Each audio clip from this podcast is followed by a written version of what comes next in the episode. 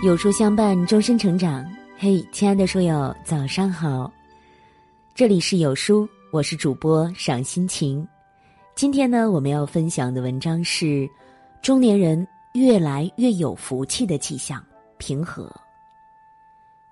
叔本华说：“人生就是一路经历，一路懂得。经历过后，才会懂得心中温柔半两，平和宁静。”才是最美人生。把琐碎的事情看淡，把烦恼的事情看清，你就是睿智。低谷时刻、绽放时刻，时时保持平和静气，你就是无敌勇士。心态平和是中年以后最美的姿态，最好的福气。平和是一种修养，一种智慧。能自如的做到这几点，就渐渐悟到了平和的气质。一及时清醒，事事甘心。叔本华说：“人生就在痛苦和无聊之间摇摆，人生的至高境界是摆脱了痛苦和无聊，内心平和安静，不起波澜。”春秋时，楚国的孙叔敖被人推荐给楚庄王。三个月后，便做了令尹，也就是宰相。他善于教化引导人民，使楚国上下和睦，国家安宁。但孙叔敖的仕途并非一帆风顺，几次被免，又几次复职。有位孤丘老人很关心孙叔敖，特意登门拜访。高贵的人往往有三愿，您知道吗？孙叔敖回问：“您说的三愿是指什么？”孤丘老人说：“爵位高的人，别人嫉妒他；官职高的人，君王讨厌他；俸禄优厚的人，会招来怨恨。”孙叔敖说：“爵位越高，我会越谦卑。”官职越大，欲望越小；俸禄越优厚，我就越慷慨。我用这样的办法来避免三愿。听此回答，顾丘老人很满意，笑着离去了。有个叫坚吾的隐士也来登门拜访，说：“您三次担任令尹，没有表现的十分荣耀，三次离开。”也没有忧伤之色，我感到疑惑。你能如此平和，请教是怎么想的？孙叔敖说：“得到与失去，我无法左右，因为没有觉得荣耀或忧愁。官爵落在别人身上，与我无关；落在我身上，与别人无关。我的追求是顺其自然。”没有功夫顾及他人感受。司马迁在《史记》中讲：“天下熙熙，皆为利来；天下攘攘，皆为利往。”争名夺利是人世的常态，也是焦虑的根源。得不傲然，失不傲然，心不被困住，人才能。自由，轻松。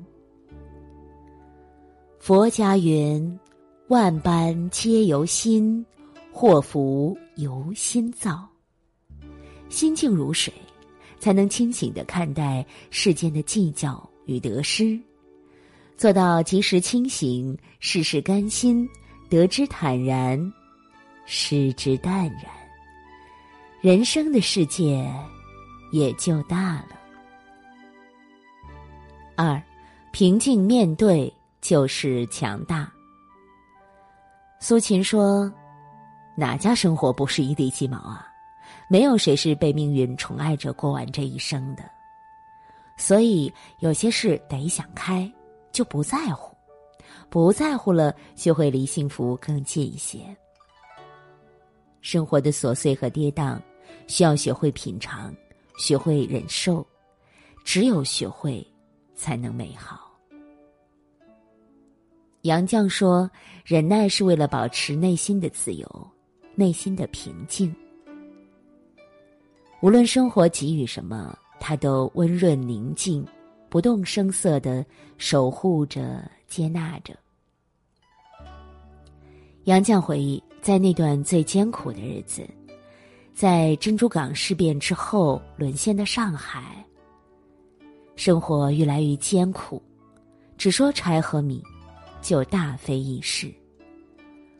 为了柴和米，钱钟书除了在大学教课，又增添了两名拜门学生，而杨绛在小学代课写剧本。为了省俭，杨绛兼做灶下婢，处处费心打算；为了省煤，早早熄火，中午吃剩的菜，晚饭只能喝粥。有一个夏天，钱钟书的一名学生送来一袋西瓜，他把瓜分送了楼上邻居，自己还留了许多。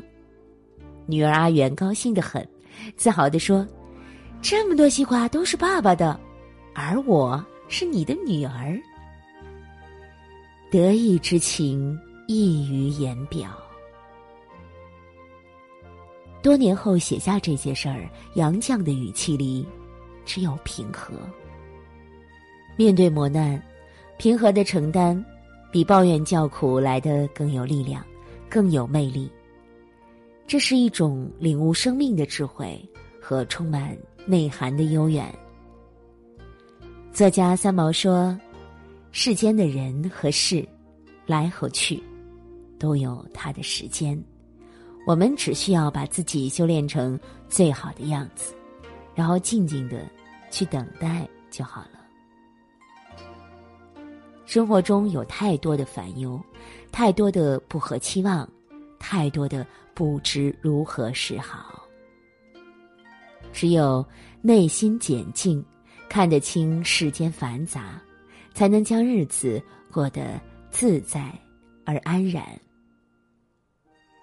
我们需要努力的是要怀着足够从容平和的心态，去学习忍受不知如何是好的时时刻刻。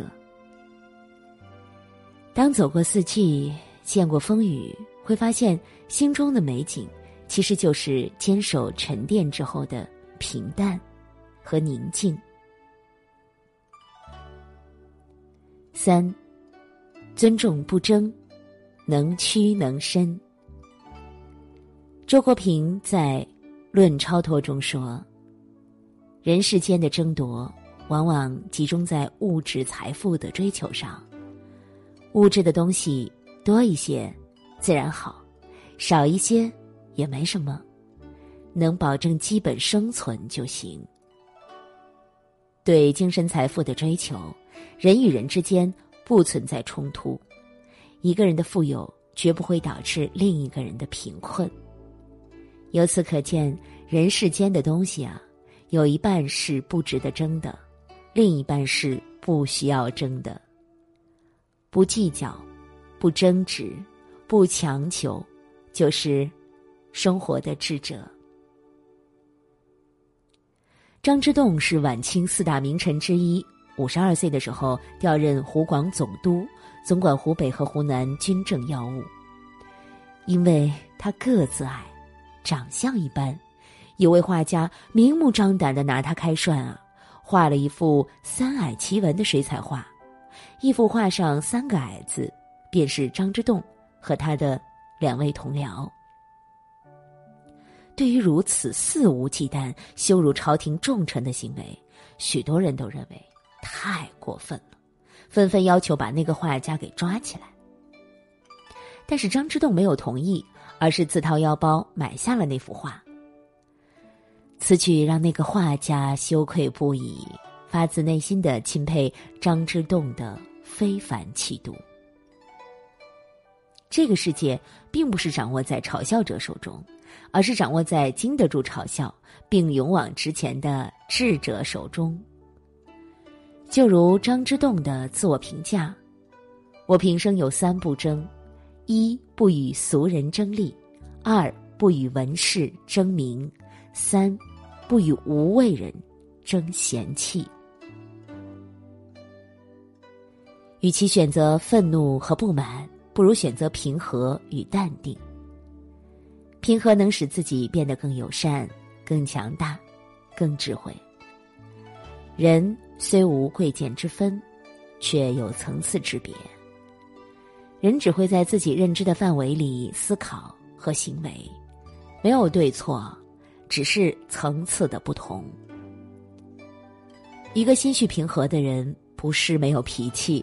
而是知道控制，所以他们懂得尊重和不争，在处事中能屈能伸，进退得宜。四，顺其自然，随遇而安。著名思想家梁漱溟说：“若懂得平淡、顺其自然的道理，人生几十年就会少去许多苦与恨。”历经无数风雨和动荡的梁先生，晚年将情贵淡，气贵和，为淡为和，乃得其养，苟得其养，无物不长，作为自己的座右铭。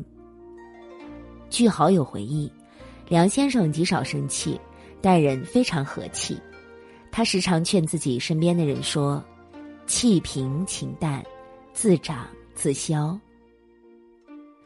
人生种种，梁先生坚持顺其自然的原则，淡然处之。对于生死，他秉持任其自然，认为无我为大，有本无穷。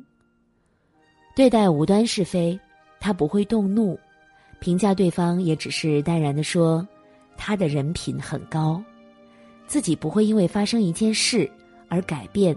对他的认识，对于学术争端，比如与熊十力先生在学术上见解不同，梁先生都不会动怒，只是淡然的说：“此一时偶尔不了然，不成问题之事。”他常说：“我啊是个乐天派，总是把自己的心情放得平平淡淡，越平淡越好。”正因为心情平淡，让他一生泰然自若。生命中真正重要的是每一天的质量，是我们对待生命的心理弹性。遇人遇事始终契合情淡，自长自消，才能从容淡然的面对一切。基督山伯爵里有句话：“生活幸福与否。”其实不在于日常生活中如何看待每个人，而是在于每个人看待生活的态度。看待生活的态度，往往会决定生活对待我们的态度。那些可以改变的不懈怠，那些不能改变的就接纳。生活啊，要有一笑而过的淡然，顺其自然的怡然，不悲不喜，不忧，亦不惧。五，人生在世，无非修心。人生啊，更是一场与自己的狭路相逢。菜根谭讲：“性躁心粗者，一事无成；心和气平者，百福自己。”同样的生活，不同的心态，悄无声息的拉开了人与人之间的距离。遇事轻浮躁动者，终是难成大事；郁郁寡欢。而宁静平和者，终将行稳而致远，皆大欢喜。如林清玄所说的：“决定我们享受无尽快乐的，是内心的自在从容。反观自心，自净其意。